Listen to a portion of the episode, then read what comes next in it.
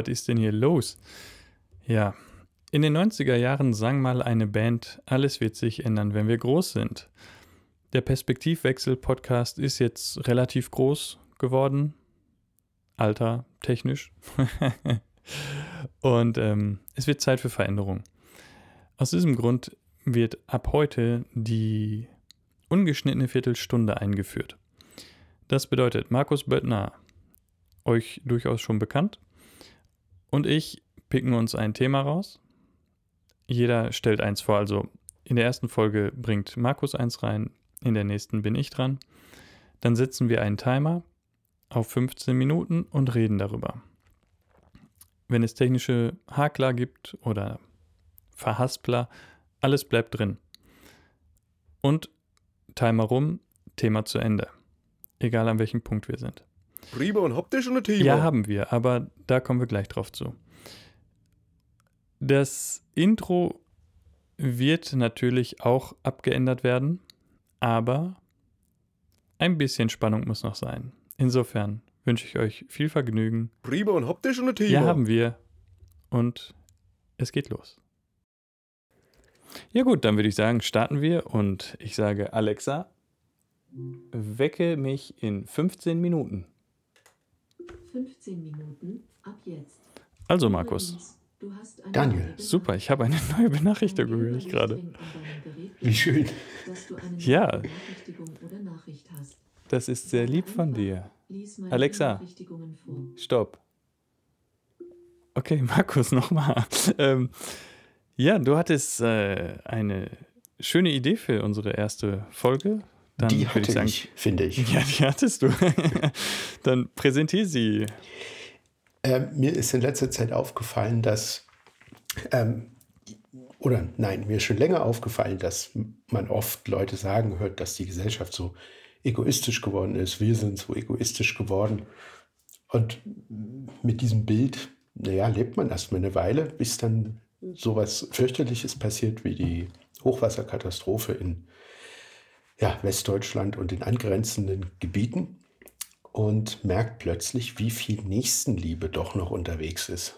Wie viel die Leute auf einmal spenden und äh, helfen wollen, soweit, dass die dann jetzt Helfer schon wieder wegschicken mussten, weil es einfach zu viele waren. Und ähm, ja, ich also habe das im familiären Umfeld. Meine Schwester war als Helferin in NRW mit ihrem Trupp von der, vom Katastrophenschutz, von der Wasserwacht. Und ähm, ja, also es ist was, was mich irgendwo berührt. Also nicht nur das unsägliche Leid, was den Menschen widerfahren ist, sondern auch, wie viele Leute auf einmal spenden und Spendenaktionen starten oder so. Das finde ich, ich finde das klasse. Da gebe ich dir absolut recht. Also das, das, das stimmt. Ähm, ich hatte nur so ein schlechtes Wortspiel im Kopf von wegen eine Welle von Menschlichkeit oder von, von Hilfe, die, die da sich auf den Weg macht. Ähm, nee, das stimmt. Ähm, was ich nur schlimm finde, um jetzt erstmal dagegen zu halten, dass allerdings auch viele von den Rechten da, selbst in diesen Katastrophengebieten, dann jetzt auch noch gegen die Helfenden vorgehen und äh, die teilweise mit Dreck beschmeißen und beschimpfen. Ja. So, das ist, ich meine, das sind versprengte Einzelfälle, machen wir uns nichts vor. Ja, natürlich. ist, äh, Aber na. d- als ich das gehört habe, habe ich auch gedacht, was? Ja, Ja, die also- haben nichts Besseres zu tun. Ne? nee, nee, also das, das, da schämt man sich, dass, dass man sich mit solchen Leuten das D im Reisepass teilt. Aber Ja, stimmt. ähm, nee, das ist, das sind aber nicht wir. Das ist nicht, Nein, also das ist nicht Ja. Menschen. Nein, das ist richtig. Nee, aber du hast recht. Das ist, ähm, das ist mir auch aufgefallen, dass vieles auf einmal auch so in den Hintergrund tritt, so, ne? was man so vorher in den Medien an Stress innerhalb der Gesellschaft wahrgenommen hat, ähm, dass das alles auf einmal auch gar keine Rolle spielt, weil man dann merkt, es gibt Wichtigeres als, ich sag mal, bestimmte Lappalien. Und äh, Lebensläufe von Kanzlerkandidaten oder so. Ja, ja, da war mal was. Da, Ja. war, da war mal was. Da war mal was, ja. Ja. Aber ja, Mir ist das, raus. Mir ist es ähm, in Irland bewusst geworden, es wird in einer der kommenden Folgen noch äh, zu, eine zu leere Vorstellung kommen. Zu, zu, zu, klären sein, warum, warum ich hier Deutschland mit Irland vergleiche. Ähm, Spoiler Alert, meine Frau kommt ja von dort und äh, die hat Ach auch gesagt. so, ja sicher. Ich dachte, du magst Kerrygold nur so gerne. Ja, genau. Ich mag Kerrygold so gern, ähm, weil äh, meine Frau hat mir eben erzählt, dass in Irland das sowieso so äh, ja, viel ausgeprägter ist als bei uns und das ist mir dort auch aufgefallen. Hm. Ähm, da, ihr Vater war ja Farmer, also ne, so richtig mit Kühen und Heuballen mhm. und so. Und wenn da irgendwo was war, Maul- und Klauenseuche oder in, im Osten ähm, irgendwie Überflutungen waren und Felder unter Wasser standen, dann haben die, dann sind die Farmer aus dem ganzen Land losgezogen und haben dann Heuballen auf den Trecker gepackt und sind nach Dublin gefahren oder in den Osten gefahren. Hm. Und das finde ich gut, obwohl sie ja selber vielleicht, äh, sagen wir mal, den Puffer an Heuball, Heuballen für, äh, für die Nächstenliebe vielleicht selber gar nicht eingeplant hatten. Aber vielleicht, ja, vielleicht gut, vielleicht hatten sie es auch mit eingeplant. Vielleicht haben sie sich gedacht, könnte mal was sein. Und, ja, äh, aber das ist, ja, wenn, wenn ich mir das so anhöre, das ist wirklich, das ist, ist eine andere Art von Gesellschaft. Ja, und äh, dort äh, in Irland hast du da auch an der, an der Supermarktkasse ähm, diese Spendendosen stehen. Die sind oft aus Plexiglas, ne, wo mhm. man dann so sagen kann, okay, hier spenden wir für äh, die äh, Herztransplantationshilfe oder irgend sowas oder Krebshilfe. Und ähm, würde, weiß ja nicht, in Deutschland ist das nicht so sehr verbreitet, aber man denkt halt so, ja, da schmeißt halt der Wechselgeld da rein. Mhm. Ähm, ich, ich war mit also meiner Familie, als sie mich in Irland besucht hat, einkaufen. Die haben mir dann erzählt, da waren zum Teil 20 und 50 Euro Scheine drin. Ach in diese das hätte ich jetzt auch nicht gedacht. Im Supermarkt. Okay. Ich würde, ich, ich denke auch, naja, rundest auf und schmeißt den Rest ja. da rein. Das, aber äh, ja, oder mal 5 Euro oder so, aber das, da waren 20 und 50 Euro Scheine drin. Und diese, diese Dosen gibt es halt an, an jeder Supermarktkasse, egal wie klein der Laden ist. Also fand das, äh, find, ich finde das gut. Ich erinnere mich, ähm, als ich noch sehend einkaufen gegangen bin, hatten wir bei uns im Ort auch für Kinderhilfe äh, mhm. so eine Dose mal. Aber das, äh, du hast recht, das ist nicht, äh, das sind Einzelfälle auch, die, an die ich mich erinnere. Das ja. ist nicht überall. Ja, nicht mehr sehr verbreitet, ja. Nee, das ist es. Das, aber das ist ja wirklich krass. Ja. Und ähm, das, mh, hm, sagen wir mal, Nehmen wir mal zur nächsten Liebe noch das äh, Improvisationstalent äh, mit, mit rein. Mhm. ja, ich bin ja nun, äh, wurde in der ehemaligen DDR geboren, wo das mit Nächstenliebe und so zum Teil auch noch stärker war als hier jetzt. Mhm. Weil man hatte ja man, man hatte ja den gemeinsamen ja, Feind in Anführungszeichen Ne? Man, ja. Es wurde mehr zusammengehalten.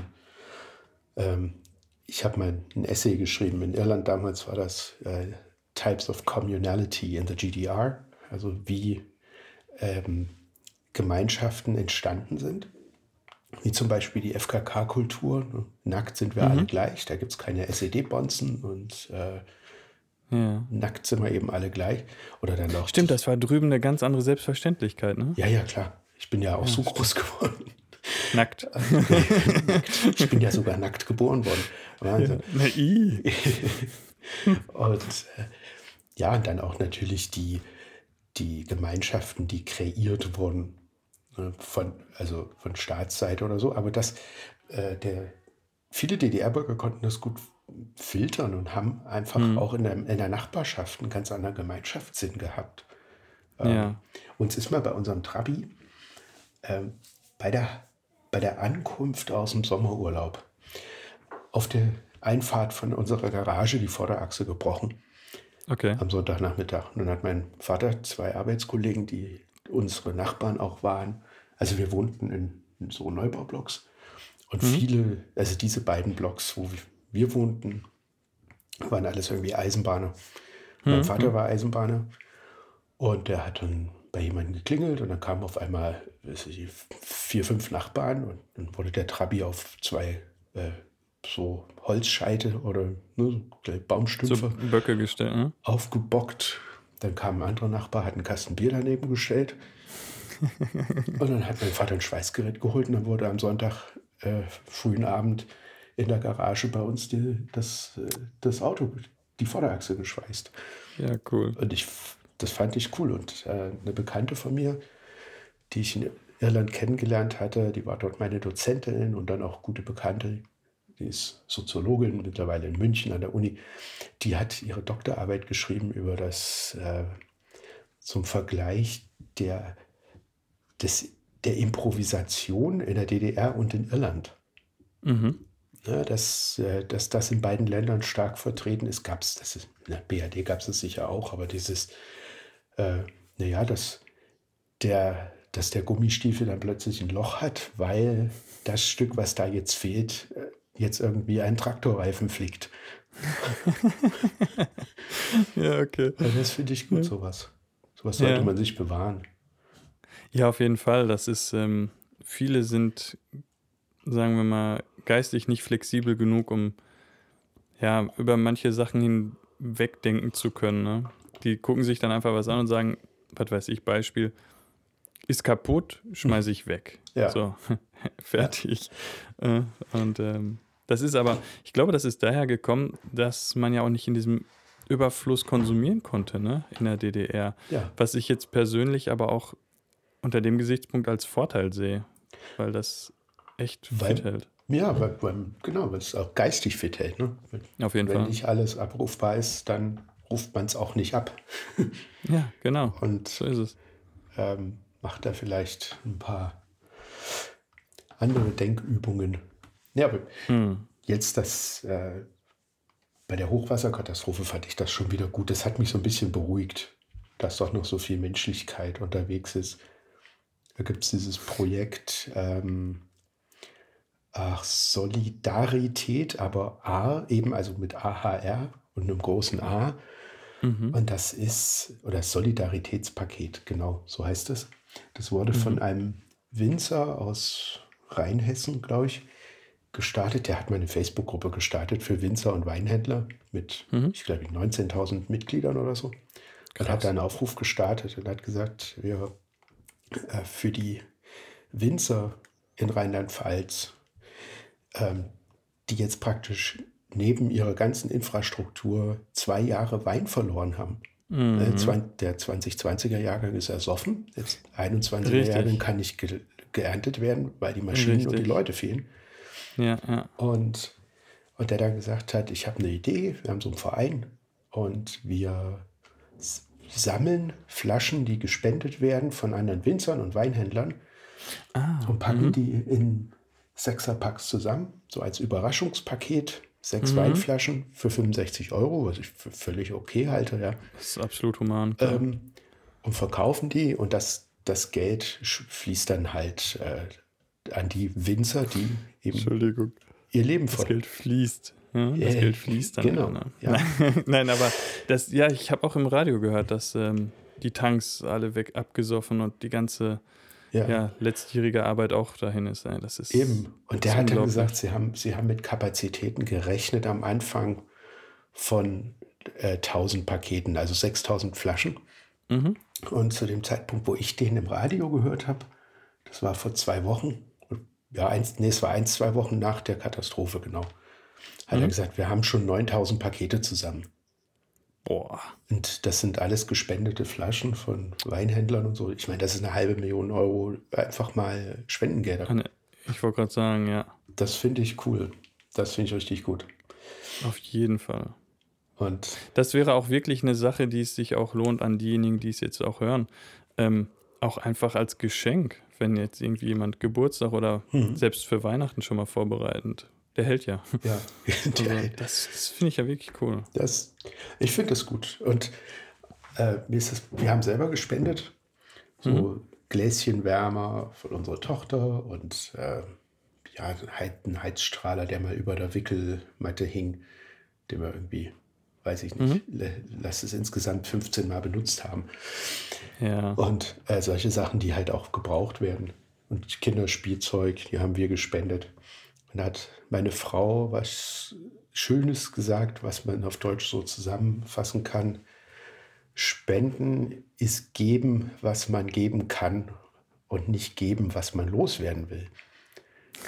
Stimmt. Das fand ich Das, gut. das ist schön, ja, wirklich. Weil man das ist nicht ausrümpeln, entrümpeln und das dann irgendwie einfach wegschicken, ja. Ja, man ertappt sich dabei. Ja, wir haben letztens auch in der Küche zum Teil irgendwie Geschirr oder so erneuert und äh, neues Bestecksortiment gekauft oder so.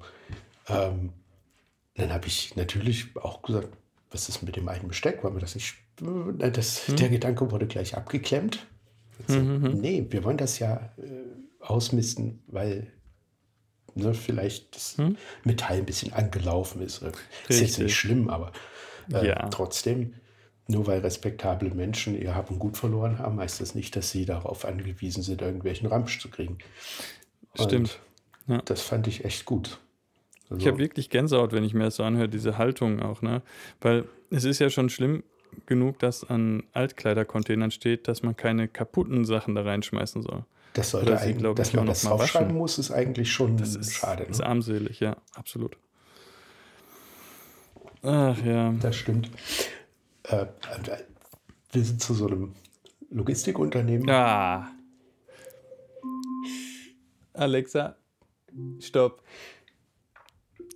Das Doofe ist, ich finde das total interessant, aber das Konzept dieses Formats Das sollte doch, theoretisch gnadenlos sein. nee, das ist doch gut. Das ist doch Ja. gut. Ja, ey, super, Markus. Vielen, vielen Dank. Äh, zum einen, dass du das Thema heute eingebracht hast und ähm, auch so viel dazu sagen konntest. Äh, ja, gerne. Und danke, dass ich hier dabei sein darf. Ich finde es toll. Ich finde das Konzept prima, das sollten wir beibehalten. Ja, absolut. Und äh, das nächste Thema bringe ich dann rein und ich weiß noch nicht, was es sein wird, aber Ich auch es nicht. wird mit Sicherheit unterhaltsam. Es wird, es wird Alles? unterhaltsam.